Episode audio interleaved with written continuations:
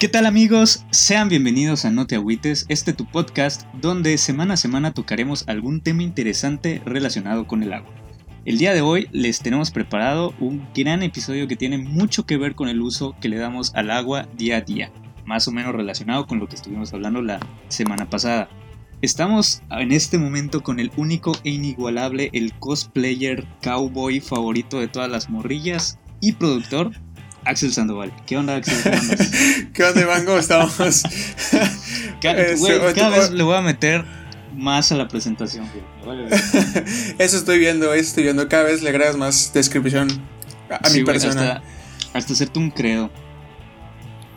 Ok, eh, y pues eh, el día de hoy también traemos aquí a una invitadaza. Estoy seguro de que la presentaré y algo de lo que de lo mucho que ha hecho se me va a olvidar, pero vamos a intentarlo. Ella es ingeniera civil por la Universidad Autónoma de Yucatán, o sea, la UADI. Es la matriarca de todos los chicos raros del agua, o sea, de toda la tribu agua es como la gran, gran abuelita, ya ¿sabes? Algo así. Prestó servicio social en el laboratorio de hidráulica e hidrología y se ha dedicado a ser proyectista de instalaciones hidrosanitarias durante ya bastantito tiempo. En algún punto también aplicó como estructurista, o sea, es todóloga. Es una embajadora yucateca en lugares tan remotos como la tierra natal de los Caligaris, Córdoba, Argentina. Estuvo allá un ratito. Y eh, pues ella es Minelli Cupul. Estábamos igual aquí eh, ahorita uniendo cabos y somos tres generaciones de practicantes de una misma empresa. Aquí Axel, eh, Minelli. Entonces, ahora sí, ¿cómo estás Minelli? ¿Estás segura de que fue buena idea venir al podcast después de todo? ¿Qué onda, Iván? Eh, tampoco, tampoco tan grande, ¿no? Tanto así como abuela. Eh, no es cierto. Este. No, no, no, co- co- como de lideresa, ya sabes, eh, la, la- la primera referencia en, en- en agua, en agua control. Este, no, claro que sí. O sea, la verdad que las veces que me invites, yo vengo, ¿ah? Y la verdad, pues les, les Perfecto. felicito a los dos por este proyecto, pues que a fin de cuentas, este, nos divierte bastante y además aprendemos un poquillo del agua, ¿no? Sí, aprendemos un poquillo, pero ahí vamos. pero, no, pero- pero nos divertimos y es lo que importa. Sí, güey, o sea, entre, entre el hablar del Kraken y hablar de destinos turísticos, sí, aprendemos un poquito. Pero ahí vamos. Este, pues bien, vamos a hacerle el tradicional recordatorio a la audiencia para que chequen el episodio eh, pasado, donde estuvimos platicando sobre cultura del agua con Fer Palma. Y pues el día de hoy vamos a platicar de algo que igual tiene mucho que ver, que todos vemos y que pocos entendemos realmente. Y, yo no me incluyo en ese entendemos porque sí es bastante complejo. A pesar de que estamos allá pues en un eterno manipular de todas estas cosas, ¿no? Eh, hablaremos sobre la hidráulica y en específico sobre la hidráulica en edificaciones.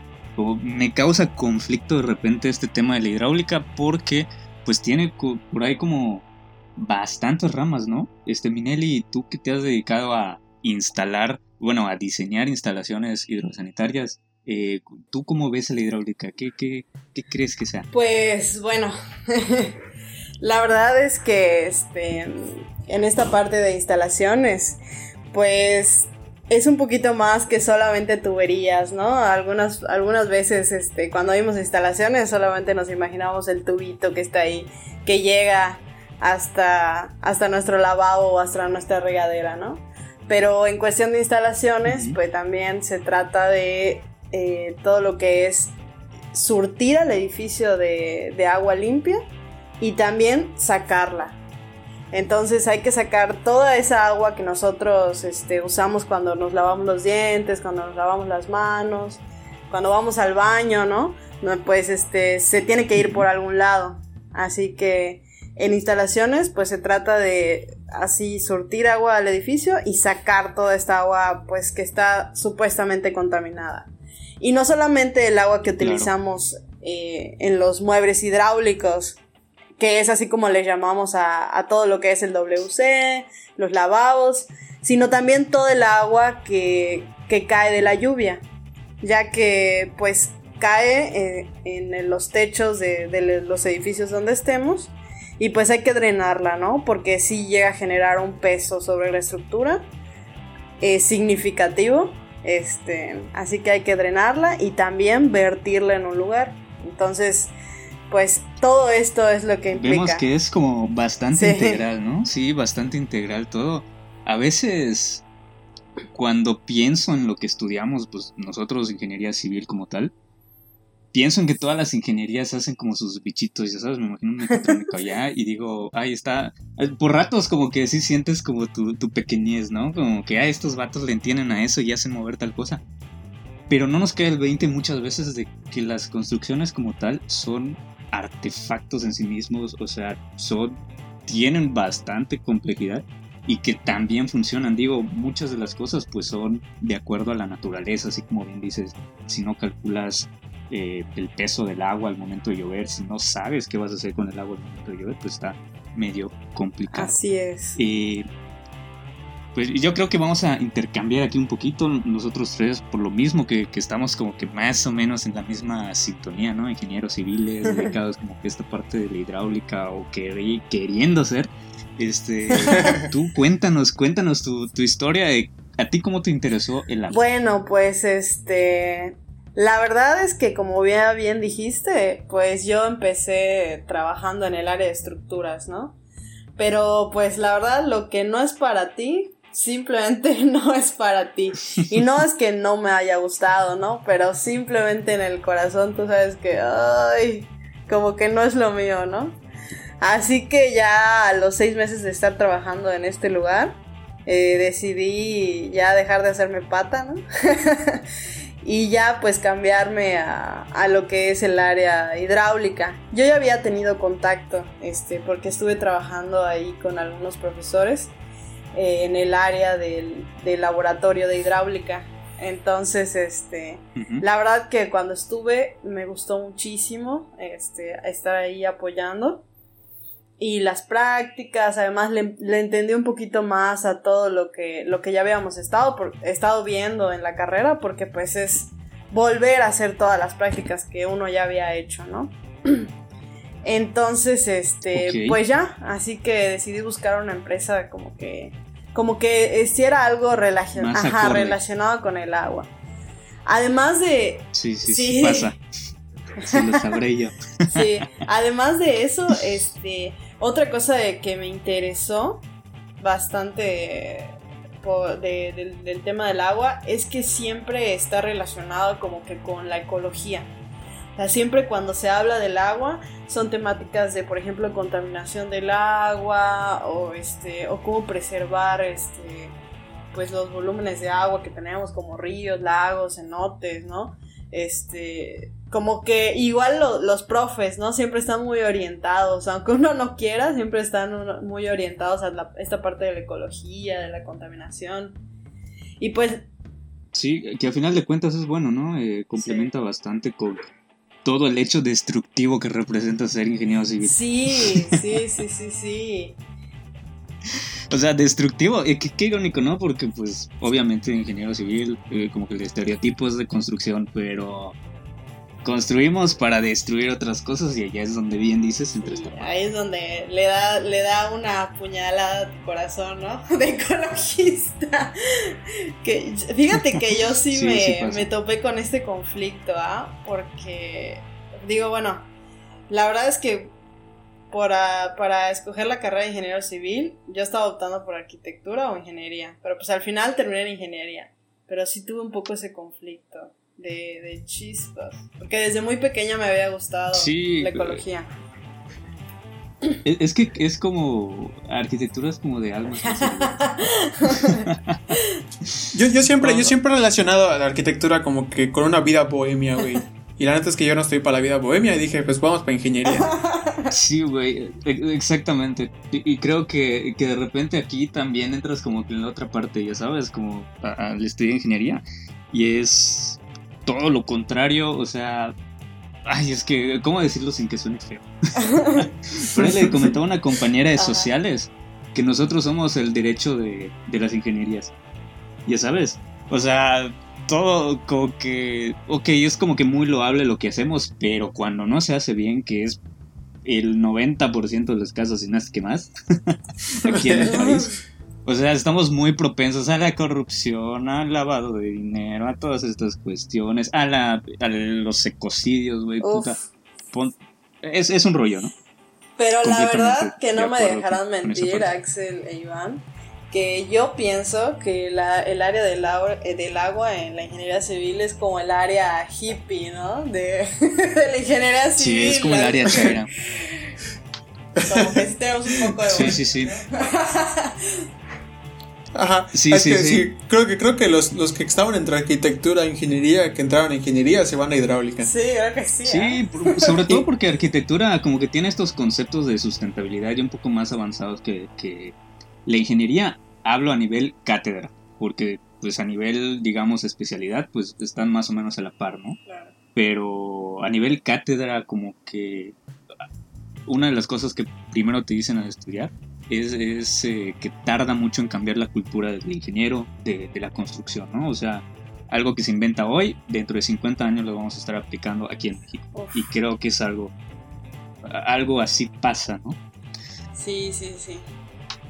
Bueno, y pues así es como yo pues incursioné. Igual siempre mi familia la volvía loca con, con la separación de residuos en casa, ¿no? O sea, siempre, a mí me encanta, me encanta esa parte de a ver, separa el P del cartón y todo. Y no solo eso, sino que lo llevaba, ¿no? Igual a, bueno, lo sigo haciendo, lo llevo a los centros de, de acope y todo el rollo. Pero pues es un rollo, porque la familia es así como, no, y tira la basura donde sea, pero bueno. Entonces, yo creo que eso, eso me unió mucho, o sea, viendo a mis profes, sí, muchos, este, se habla del agua, se habla de todo esto, pero siempre es que tienen esa parte de cuidado del agua o contaminación o estudios de contaminación, no sé qué, siempre está como muy de la mano. Entonces yo creo que eso, eso me acercó demasiado. Sí, yo creo que sí, tiene razón. Efectivamente, cuando yo me di cuenta también, fue por algo de eso, o sea, cuando empezaron a combinar cuestiones ambientales y fue precisamente un ingeniero, maestro en ingeniería ambiental, ya el ingeniero Osorio. Eh, gracias eh, por, mi guía espiritual. pues bien, eh, tú ya has participado en bastantitos proyectos, de hecho también has tenido la oportunidad por ahí de hacer como ciertas ponencias para cierto evento en el, en el que estuviste presentando tus experiencias. Entonces tú has eh, participado pues en edificaciones, ¿no? De, oficina tal, departamentos, hoteles, no sé si en plazas comerciales, viendo siempre esta parte no solo de hidráulica, sino también sanitaria, pluvial, me parece que hasta contraincendios. Sí, vemos un poquito, Corrígeme un poquito de la instalación de contraincendios, este, de algunos aspectos, ¿no? Como que no nos enfocamos, este, ah, lo que pasa es que hay algunas partes muy especializadas, entonces nosotros como que hacemos eh, como un contraincendios, pero el, el pequeñito, ¿no? para, para noobs, para novatos. Porque si hay empresas especializadas, ¿no? Que de plano, así, la alarma. ok, ok. Pero sí. Bueno, pues de todo esto que has participado, cuéntanos cuál ha sido el proyecto. Ya sabes, el que tú dices, este es el bueno. pues mira, hay, hay varios. Este, la verdad es que yo creo que los que más disfruto, por así decirlo, son los edificios estos grandes, ¿no? Los públicos. Porque siento que pues ahí se queda un cachito de, de, lo que tú haces. Entonces, sí, sí, pues, este, ¿qué te puedo decir? Ah, una plaza comercial, este, que creo que todavía no, no se ha terminado. Aquí en Mérida bastante grande. Este, pues, la verdad es que ¿Qué pasa con, con este tipo de edificios? Son complejos porque muchas instalaciones pasan, entonces tienes que hacer tu cruce de ingenierías, se ven involucradas los estructuristas, los arquitectos, eh, pues la gente de obra, este, la electricidad, el departamento eléctrico. Es, es verdaderamente impresionante la cantidad de especialistas, de profesionistas que tienen que ver en la construcción de algún proyecto, así medianamente grande como el que dices, ya sabes, es impresionante. Abogados, biólogos, químicos, incluso para la parte Sí. de tratamiento. O sea, es, es un montón. Pero, perdón, con, continúa. Sí, sí, sí. O sea, es de plano. Yo creo que eh, la parte de gestión de, de la información.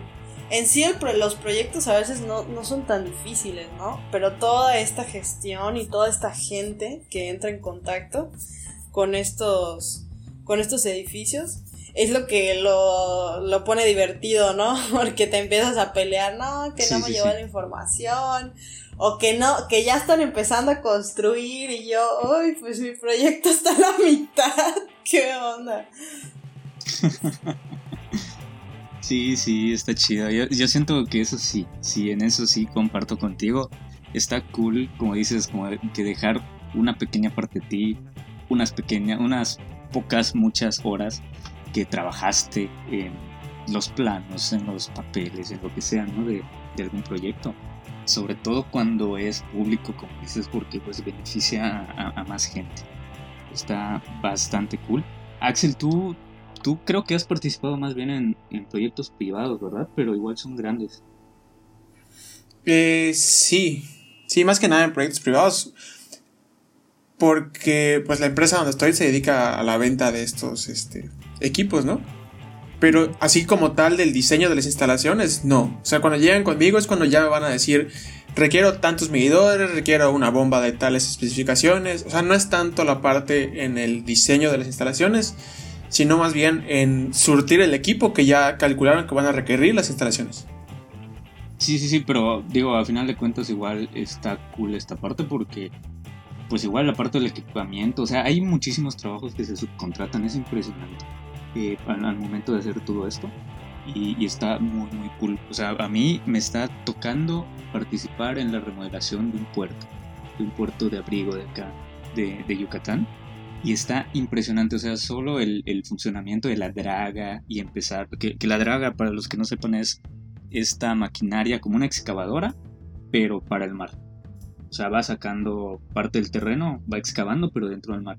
Entonces, ese es uno de los trabajos que hay que hacer de un montón. Entonces, pues está muy cool toda esta parte. Eh, y para también completar un poquito allá con la información, la empresa a la que habla Axel es precisamente la que nosotros ahí. Un saludo. Un, saludo para, para Héctor, para Daniel, para Hugo, para toda la banda de allá de Suiza. Que pues, saludo. nosotros somos sus hijitos. Ahí, ahí empezamos, ¿no? La verdad. Sí, di- digo, lo- los, los clientes, los hoteles no se pueden decir porque ahí nos cuelga entre Héctor y Dani, pero, pero pues ahí, ahí vamos, ¿no? So- Somos los, los neófitos de, de Suiza. Como diría el ingeniero Ismael, güey. Ahorita Axel es el tierno. Sí, hombre.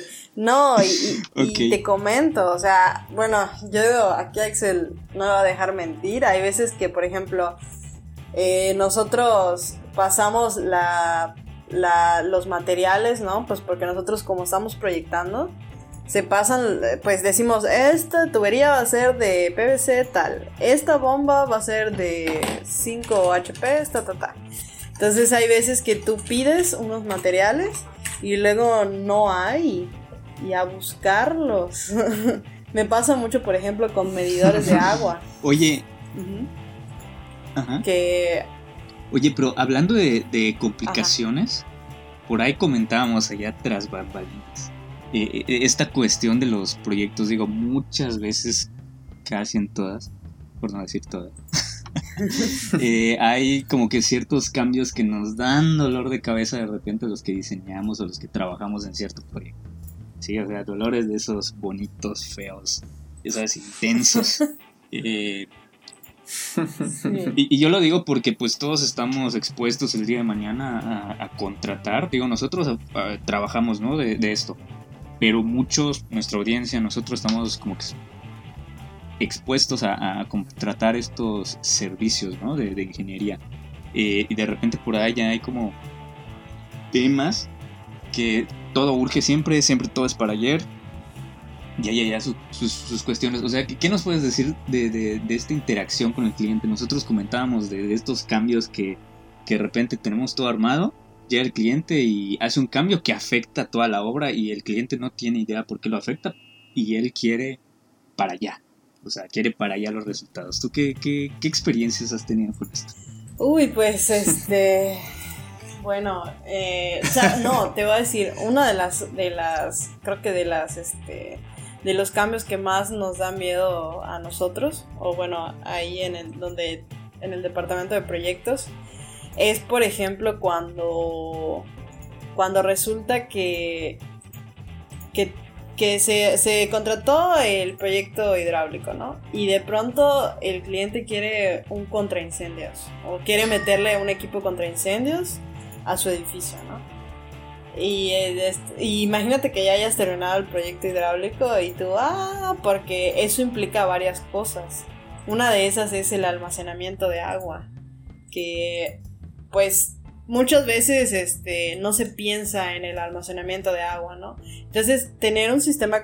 ¿Cómo está eso? O sea, ¿a, qué se refiere almacenamiento de agua? Ok, bueno, pues te explico rapidillo, ¿no? muchas veces eh, se piensa que solamente la ingeniería hidráulica o bueno, la instalación hidráulica en sí son las tuberías que llevan hacia los lavabos, hacia nuestras regaderas, abrimos la llave y sale el agua, ¿no? Pero pues a veces eh, el agua, cuando, sobre todo cuando son edificios grandes, no puede nada más estar, pues venir de la calle y llegar al edificio, eh, sino que se tiene que almacenar porque el edificio pues consume mucha agua y con una y, muchas veces nosotros lo vemos en el medidor de nuestras casas, o sea, son medidores y tienen una salida muy chiquita. Normalmente esa salida es de 1.9 centímetros o 19. Sí, o, sea, es más o menos, creo que es algo que platicamos el episodio pasado, es qué hacer para cuando se corte el agua a nivel público y yo tener acá mi, mi reservita, ¿no? Como mi ahorrado de agua para poder surtir. Claro. Entonces, ¿qué se hace? Pues, pues se almacena, ¿no? Se almacena en un lugar. Pero pues ese lugar no pueden ser cubetas o, o ahí mi, mi tina, ¿no? Entonces, este, sobre todo cuando son edificios, pues, pues de no sé, de 100 personas. Entonces lo que hacemos es calcular más o menos cuánta agua gastaría cada persona, ¿no? Entonces, digamos, si, si, si tú para tu edificio vas a tener 100 personas, hablemos de una plaza comercial, ¿no? Y más o menos dices o piensas, no piensas, porque eso ya está en, en, la normativa, ¿no? O en los códigos de la localidad, que normalmente son los, los reglamentos de construcción. Entonces, si tú, si tú dices, bueno, cada persona va a consumir 100 litros de agua, ¿no? Entonces, pues ya ahí tendrías un volumen considerable de agua y dónde lo vas a poner. Entonces, tienes que construir un lugar especial para almacenar toda esta agua. Y esas son las cisternas. Entonces, pues en, estos casos que mencionas que se puede haber un cambio, pues realmente esa es eh, la cantidad de agua que necesitan las personas. Pero si tú vas a meter, por ejemplo, un sistema contra incendios, tú todavía tienes que ponerle un volumen extra. Entonces... Sí, no, porque esas cosas salen a, presión horrible y necesitas tener allá un buen guardado para que soporte todo ese gasto, ¿no? así. así es, así es. Sí. Entonces, por ejemplo, si de pronto un cliente dice, ay, no, sí, pues resulta que necesito que, o que quiero que mi edificio tenga un eh, sistemas contra incendios, ¿no? Y tú, ah. Ok, vamos a hacer esto ponle nombre, pero no le pongas apellido. Ya sabes, o sea, dinos qué pasó, aunque no nos digas dónde ni qué. Ya sabes. es... que, que, te haya costado allá unas noches extra para no dormir. Pues eh, me parece que en, un hotel nos pasó. Un hotel que ya se tenía así casi casi por entregar, ¿no? Y y pues de pronto pidieron, no, que quiero mi sistema contra incendios. Y ay, que aumentar casi al... De un día para el otro. Bueno, pues obviamente no se pudo hacer de un día para el otro, ¿no? Pero sí tuvimos que, que casi doblar el volumen de la cisterna, ¿no? Estamos hablando de, no sé, no sé, eh, 50 mil litros. Imagínate el doble, ¿no? 100 mil litros. Entonces, el problema de eso es, no es la cantidad de agua, sino dónde lo pones. sea, ¿dónde? Porque ya son dimensiones de, ya pasamos a hablar de números de, no sé, de 5 por 4 metros de ancho, como una piscinota, ¿no? Y por un... Me Que tú mencionabas igual tras bambalinas, ¿no? Que muchas veces esto en el diseño de los edificios, cuando los van dibujando tal cual, no se considera. Sí, así es. Sí, no se consideran estos espacios, o sea, se, se llegan con el, con el diseño y y, y nosotros así, bueno, ¿y, dónde lo ponemos este, este animal? O sea, pero lo, que yo quiero que entienda la, audiencia, la audiencia es que no es un dónde lo ponemos de que hay que hacer algo más. O sea, sí hay que hacer algo más, pero es que ni siquiera está considerado en los planos. O sea, físicamente todo eso que hay que construir no hay dónde ponerlo. No es solo dónde poner el agua, es dónde poner lo que va a contener el agua. Así es. Así es. Y es un tema totalmente. Sí, sí, sí. Sí, porque bueno, muchos dicen, no, pues lo enterramos, ¿no? Pero ahí es donde entra toda esta parte de, ajá, pero ¿y vas a, cuánto, cuánto hacia abajo te vas a ir aquí en Mérida, ¿no? Digo, por lo que cuesta la excavación. Sí, sí, sí. Entonces... Sí, eh, igual allá pues haciendo la, la, la remembranza, ¿no? De lo que siempre comentamos aquí. Aquí en Mérida no tenemos alcantarillado por lo mismo. O sea, es carísimo, carísimo poder construir excavando. O sea, no tenemos por eso y porque cuando se intentó se fregaron las máquinas. Entonces, para que se den una idea, incluso, o sea, las excavaciones aquí son muy, muy problemáticas por esta cuestión, ¿no? Sí, claro. Y, luego, no, no solo eso, eh, ahorita han llegado muchos, este, muchos proyectos para la playa, ¿no? Porque ahorita la verdad es que está creciendo muchísimo eh, progreso y y toda el área costera de, Yucatán. Entonces luego, si te vas para abajo, o sea, si tú quieres enterrar tu cisterna, porque normalmente van enterradas, eh, empiezas a excavar y te empiezas a, inundar. Sí, no, por el mismo nivel Sí. Para que veas, eh, sí es algo que me he fijado. E, este año he podido trabajar en dos proyectos y los dos están allá en la playa, Progreso.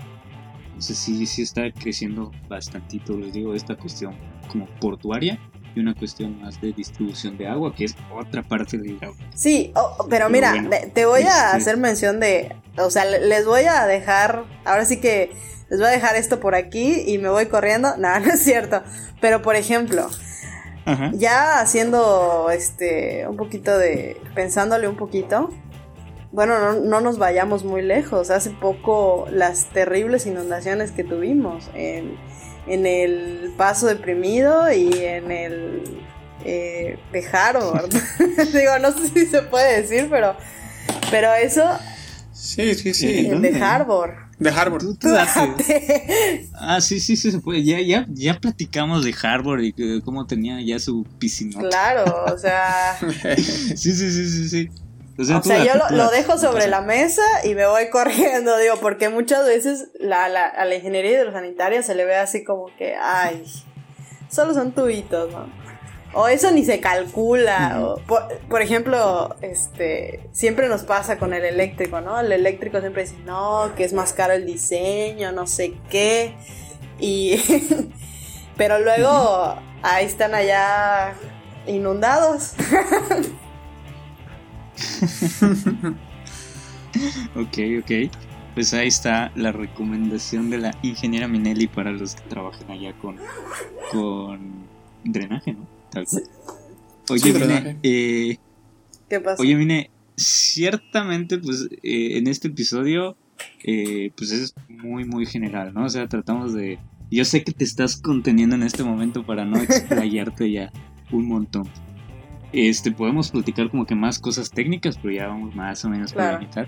Y yo creo que sería muy cool que nos platicaras por ahí de la oportunidad que has tenido de salir del país. O sea, lo mencionábamos, has estado en Argentina, en Córdoba, espero no haberla agregado y, y, arruinar mi, referencia de los Caribeños. No, no, está bien. Eh, pero yo quisiera saber cómo tú ves esta situación eh, hidráulica en otros países, si existe algún choque en cuanto a cultura en general, cultura del agua en este aspecto. ¿Tú cómo lo ves? Tú que has estado ahora sí que en la otra parte del mundo, el otro hemisferio. Pues mira, este, la verdad es que eh, ahí eh, aprendí algo bastante importante.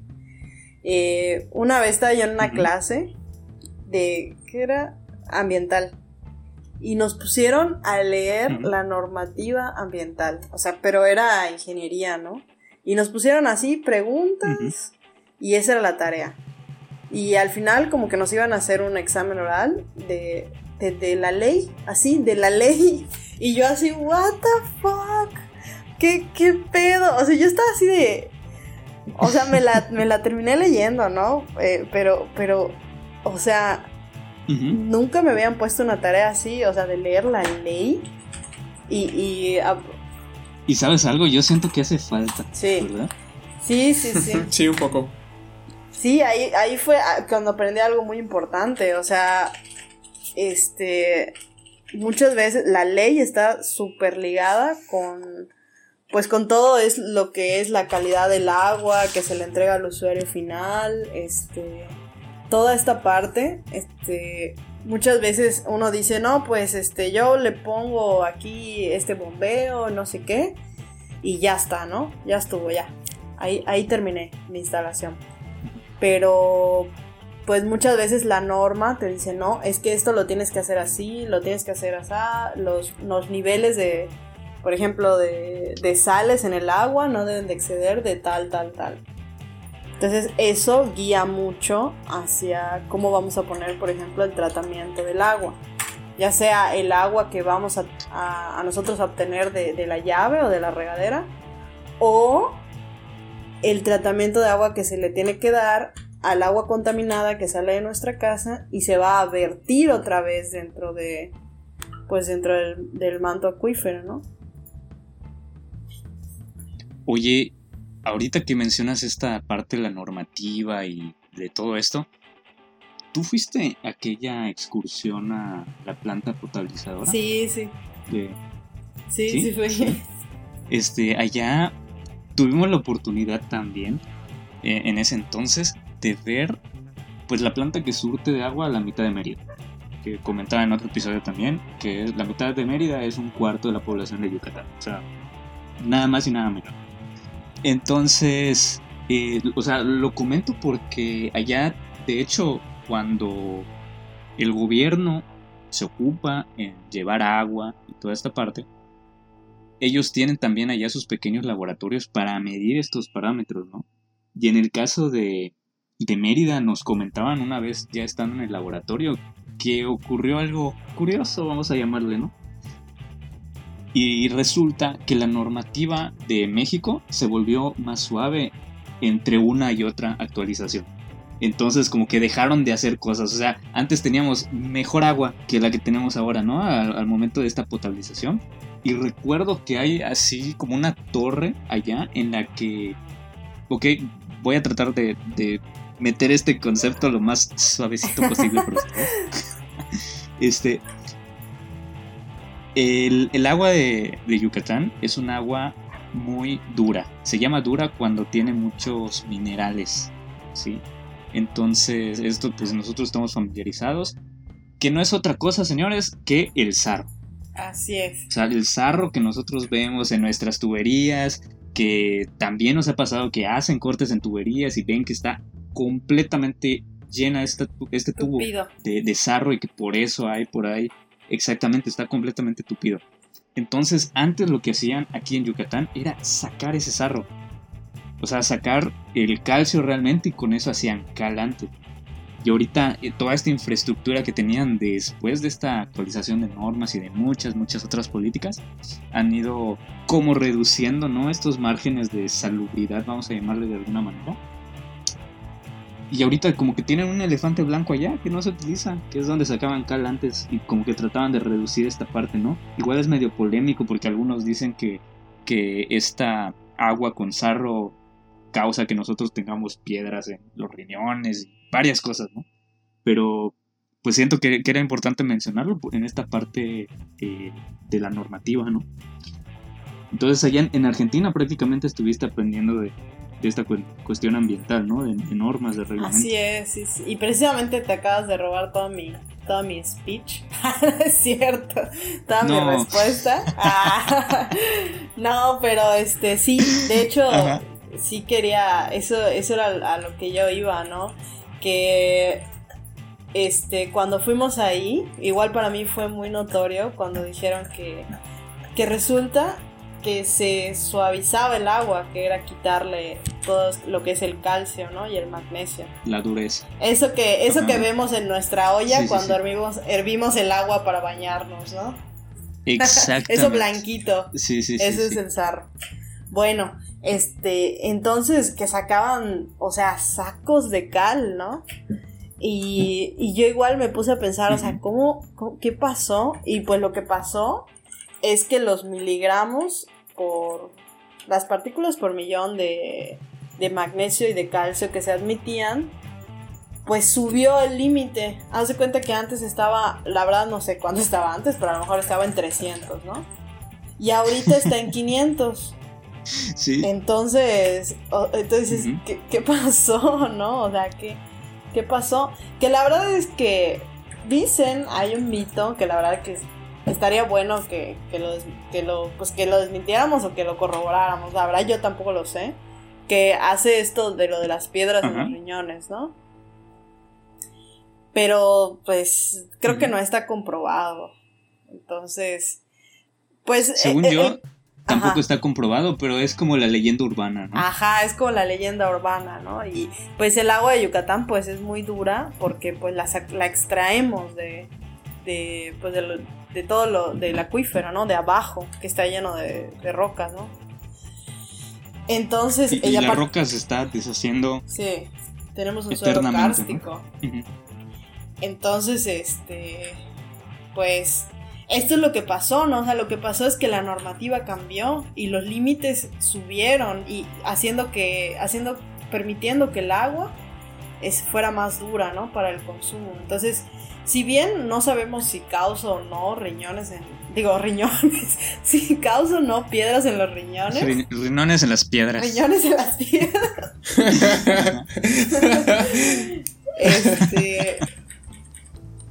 Pues la verdad es que sí daña un poquito pues la ropa, este. no corroe, sino que las tuberías las, las, este, las tupe más. Las tupe. Incrusta, ¿no? Claro. Sí, provoca incrustaciones. Así es. Sí. Entonces. Sí, sí. Está complicado. Está complejo el tema. Yo, yo creo que esa es una de las grandes enseñanzas que yo me llevo de mi estancia ahí. Este, cómo ve, como ingeniero, cómo ves que estás muy ligado a las normativas, ¿no? O sea, ellas son las que te comandan. Ahorita se me está ocurriendo algo Sí, exactamente. Ahorita se me está ocurriendo, es que realmente el agua es como cuando te vas a hacer unos análisis de sangre.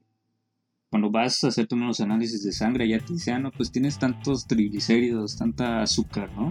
Tanta, no sé, hay distintos parámetros. Algo similar pasa con el agua.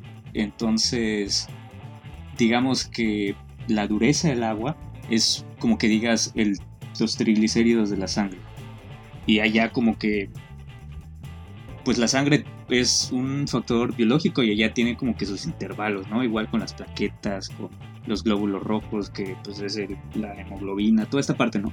Entonces tiene allá sus rangos donde si te pasas o estás para abajo, estás mal. Algo similar pasa con el agua, sin embargo, aquí es el gobierno el que te dice cuando estás mal. O sea, si tienes más de esto o menos de esto, puedes estar mal, puedes estar dañando.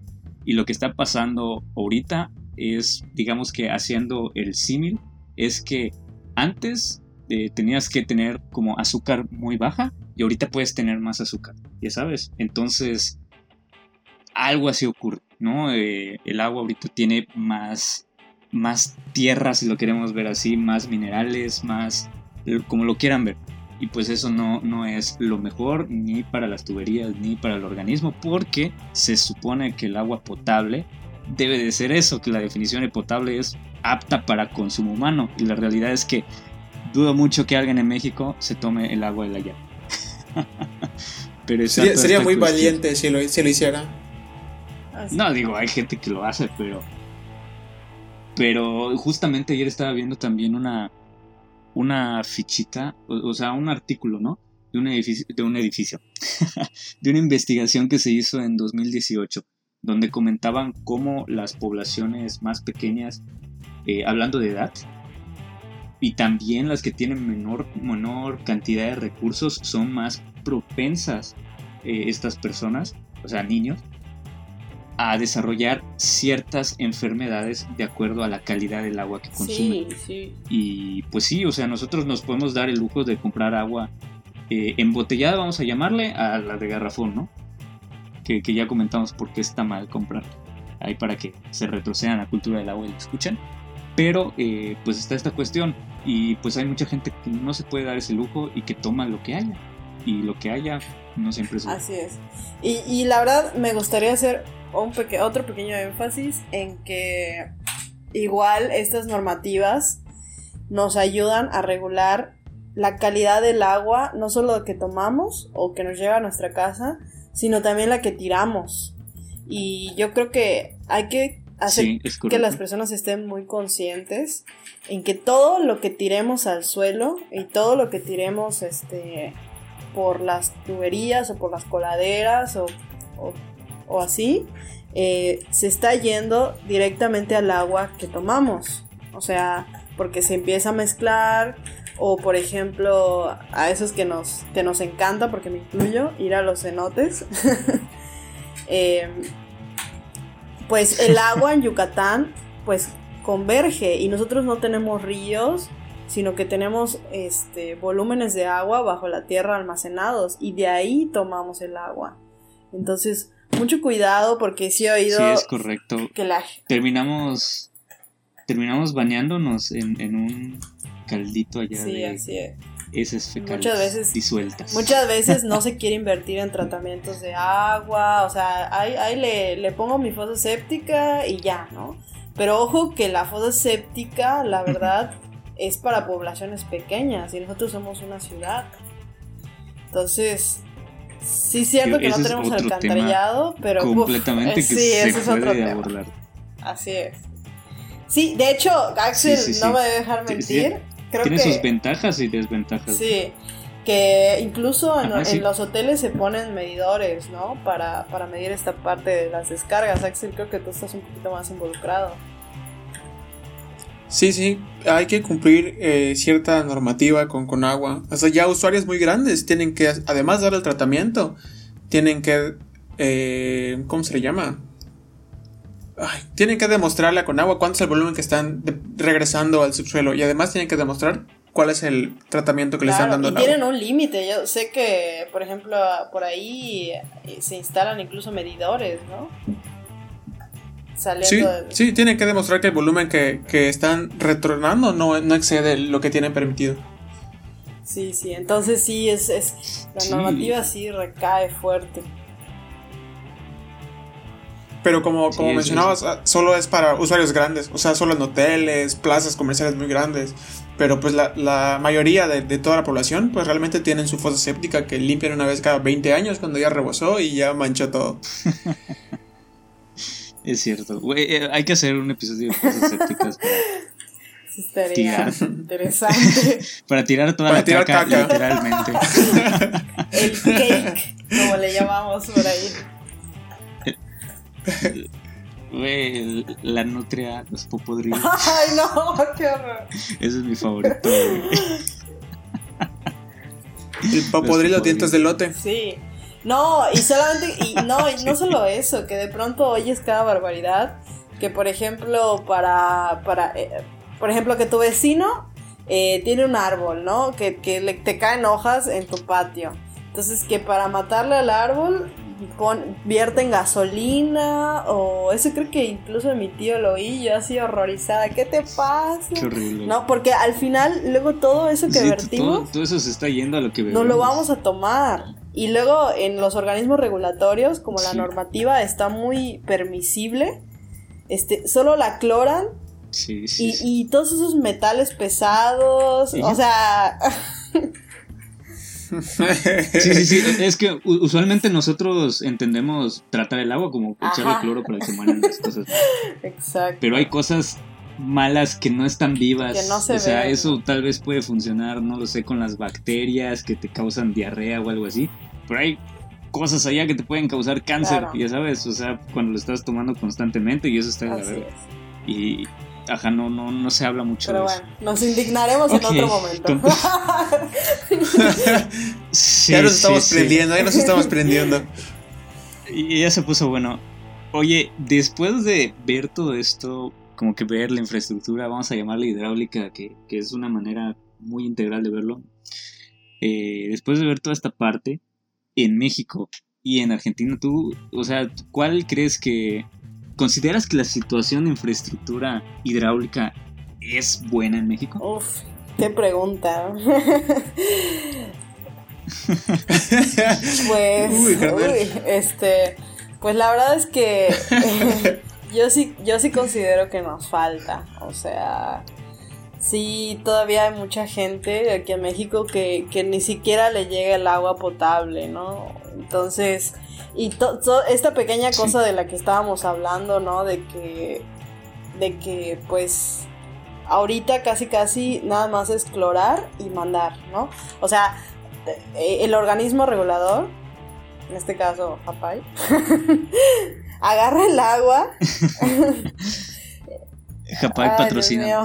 Para que no. agarra el agua y este la le, le, le pasa por creo que un cribado físico, que el cribado físico no es más que quitarle rocas, piedras, palos, ¿no?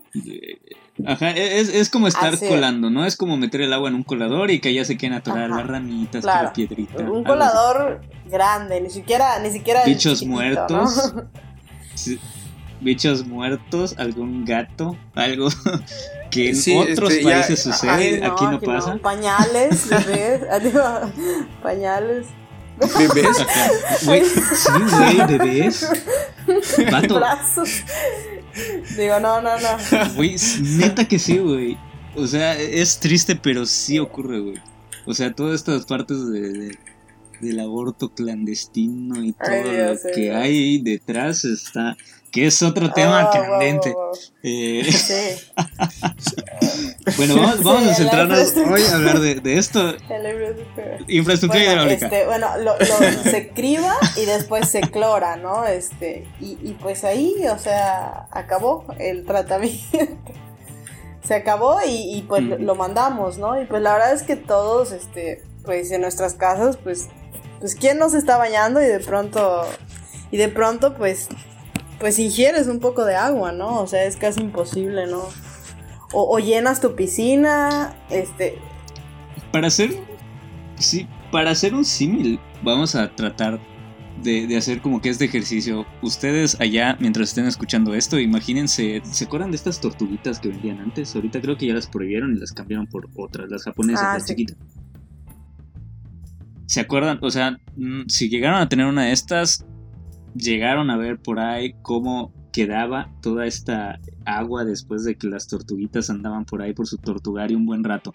Y quedaba hecha un desastre, o sea, lodos entre popó de la tortuga y suciedad y un montón de cosas. O sea, imagínense que a esta agua tú la pasas por un colador y le pones anticloro. La pregunta es, ¿te la tomarías? wow. Esa es la cuestión, eso es lo que sucede, digo, hay muchos contaminantes, es bastante obvio con lo de las tortugas, ¿no? O sea, un- como que un colador muy finito, a lo mejor y sí la medio deja, pero esto es lo que sucede a gran escala, o sea, no se da como que toda esta parte del tratamiento que está comentando aquí. Entonces, para que sean un poquito más conscientes de esto, y pues sí, o sea, creo que México está muy, muy lejos de poder tomar el agua que sí, sí, así es. Y bueno, pues lo mismo con, con la parte del alcantarillado, ¿no? O sea, que Sí, es que otro rollo. O sea, realmente sí se re- o sea, ¿quién, quién eh, hace, le hace exámenes a nuestra fosa séptica para ver si de verdad está cumpliendo, ¿no? Y cuántos millones de casas son. Sí, sí, sí. Entonces, es un tema, ¿no? Entonces, eso creo que, no sé si responde. Y para la fosa séptica se me está ocurriendo otra cosa. O sea, imagínense igual la estopa, la, la, ¿cómo se llama? La esponjita con la que lavan los trastes. Imagínense que usan, o sea, sí funciona, estamos de acuerdo. Pero no funciona igual si vives tú solo, si vives con tu roomie, si vives con cuatro personas o la de la oficina que ya tiene ya hasta miedo te da, sus, pelitos saliendo. Metes la que hasta miedo da. Metes tus platos y no a es la lo mismo y nueva. los lavo en mi casa. sí. Y no es lo mismo nueva que después de un buen tanto de usadas y es más o menos lo que ocurre con la fosa séptica. No funciona para poblaciones muy grandes y no seas chiva, o sea, hay que lavarla. O sea, si, tú no, o sea, si tú no le das mantenimiento, pues se va a tronar más rápido. Algo así ocurre como con las esponjitas que no se pueden, que no son eternas primero y que pues en un término más corto pues tampoco deberían prolongar tanto su vida. Algo así ocurre. Oye, mire, eh, igual yo, yo, siento que este es un tema que, que, aborda bastante. Entonces yo creo que ya se nos está acabando el tiempo. Pero sí me gustaría que tú le dieras ya una recomendación como tú, toda una ingeniera hecha y derecha que ya se la sabe de todas todas. ¿Cuál es tu recomendación para los entusiastas que quieren seguir como este camino? O sea, ya, ya nos dijiste que si eres ingeniero y eres medio chairo, medio ambiental, el agua puede ser por ahí tu camino. Este, ¿Cuál es tu recomendación para, para quien sea, no solo para ingenieros, para quien quiera estudiar algo relativo al agua? Sí, para el público que, nos está escuchando, ¿qué, ¿qué, mensaje le puedes dar eh, para valorar el agua desde tu perspectiva? Pues, este, ¿qué te puedo decir? Eh, yo les diría que, que bueno, que si les interesa toda esta parte del agua, la verdad hay, hay aspectos muy interesantes. Eh, yo creo que uno de los más, más visibles es toda esta parte de la contaminación ¿no? del agua. Este, sistemas de tratamiento eh, y pues que no le tengan miedo a, las materias, ¿no? que a veces parecen un poquito difíciles, eh, pero que luego con, si, si, te gusta y si lees y si pues le vas buscando ahí, este, la verdad que vas a, vas a llegar, ¿no? Yo creo que toda esta parte de la ingeniería hidráulica o la ingeniería ambiental no es tanto como que... O sea, es, más que nada esforzarte, esforzarte y, y que te guste. Con eso, uff, yo creo que ya tienes la mitad del camino, ¿no? Porque yo creo que Siempre que escuches a, por ejemplo, algún profe de hidráulica o algo así, la verdad es que yo creo que lo que no les falta es un poco de pasión, ¿no? De que de pronto se, emocionan y, empiezan a hablar de esto. totalmente de acuerdo. La verdad creo que es, algo que, que sí noté en los profes, ¿no? Somos un poquillo desorganizados, la verdad. Tenemos de verdad que esto por allá arriba, mi, mi libreta se cayó, este, mi pluma, quién sabe dónde quedó. Pero, pero yo creo que con muchas ganas y con mucha y con mucha investigación. O sea, yo creo que si te gusta todo este tema del agua, la verdad que sí le vas a tener que meter un poquito a, a investigar, este y a leer por ahí. Y, y, yo le agregaría, chicos, hay espacio para todos en esto que se llama Sí, que entren, nos hace falta. Hace rato, o sea, no, no, no solo son ingenieros como nosotros que estamos, hay abogados ambientales que se dedican a esto también. O sea, hay un montón de gente, o sea, mencionamos la empresa suiza, este, Héctor y Daniel son mercadólogos, me parece. Eh, pero están tan comprometidos, igual su gerente de operaciones es mecatrónico, o sea, algo que aparentemente no, no está directamente relacionado con hidráulica, hay espacio para todos en las cuestiones. Siempre que se va a hacer un proyecto hay algo que se llama Manifiesto de Impacto Ambiental, que es un documento que es lo primero que hay que leer cuando hay una obra pública para saber qué tanto daño le va a hacer al ambiente y qué van a hacer para compensar ese daño que están haciendo. Y allá participan químicos, participan biólogos, participan, o sea, y afecta, o sea, todo afecta, todo es un ciclo, un círculo allá y hay, hay chance para todos y la verdad es que sí nos necesita. Así es, no, o sea, y, tan sencillo como es que trata de imaginarte, tú ahí que estás en casita, un día y sin agua, o sea, un día, un día, un día, ¿no? Que me parece que con esto de la pandemia ya le habrá Claro, pasado más de uno. sea, Porque están a tope todos, todos estos sistemas hidráulicos Sí. que abastecen. o a o sea, un día sin agua o incluso, no sé, 6, 7 horas. O sea, ¿qué vas a hacer? ¿Te, te dan ganas de ir al baño? Y vas, ok, pero no le puedes jalar. Entonces, o sea, imagínatelo. Entonces sí, Ay, que, sí es... que el baño, el baño es otro tema igual ahora que lo pienso. Güey, hay un montón de temas que hablar todavía en este podcast. Pero sí. Oye, Axel, ¿cuáles son tus conclusiones de este episodio? Yo pienso que ya nos estamos pasando un poquito. ¿Tú- Yo, solo quiero, solo quiero este, darle un consejo a, a todas las personas que viven en estados donde sí tienen eh, drenaje, alcantarillado pluvial, que no tiren botargas de ratas gigantes porque luego se taponean. Sí, güey, que, que no tienen camas, güey, que han aparecido, que no, que no hagan esas cosas. Porfa, porfa. Luego lavamos nuestros Y ya con eso platos con eso, güey. ojo, ¿eh? Sí, yo creo que es muy importante todo lo que se ha comentado aquí. Creo que, pues como decimos, ¿no? Es bastante amplio este tema todavía. Hay muchísimo que hacer, muchísimo que investigar y aplicar. Es todo un mundo esto. Y siento que nos hace bastante bien que hayas accedido creo que, que es que es bastante bueno, ¿no? Tener como que esta visión de alguien que ya ha trabajado lo suficiente con esto, que tiene también allá sus experiencias eh, en otras partes del mundo y que tiene como panorama un poquito más amplio para hablarnos. Siento que está muy cool. Y pues nada, o sea, gracias por haber venido a este podcast. No sé si hay algo que quisieras comentar ya para cerrar, Mini. Pues, este, no, pues muchas gracias a ti por, por invitarme. La verdad que, que desde que ya empecé a escuchar tus podcasts, me gustaron mucho eh, y ojalá me invites otra vez. Y pues que yo pues les felicito, la verdad, a ti y a Axel, que pues esto nos lleva un poquito más este, de cultura general del agua, ¿no? Y, y, nos acerca a esto que es tan importante como el agua y que es parte diaria de nuestras vidas y que pues sin agua pues simplemente no, no podemos vivir. Es correcto. Ahorita que correcto. nos mencionas, igual hacerle una, un- un- un- una pequeña mención también a Andrés Osorio, que otra vez no pudo estar que porque está trabajando el vato. Pero pues Dice, nos escucha. dice. él dice, dice que está trabajando. Pero, pero algo es cierto, nos, nos está escuchando, está escuchando por ahí los saludos y todo el roast que le hacemos Saludos mientras igual, no ¿eh? está, Saludos. como él diría. Así que, que un saludo a ese vato que seguro está pelas ahorita en su chamba. Pero sí, eh, no, te agradecemos mucho por haber venido, por tus palabras de aliento. Y pues nada, pues esperemos.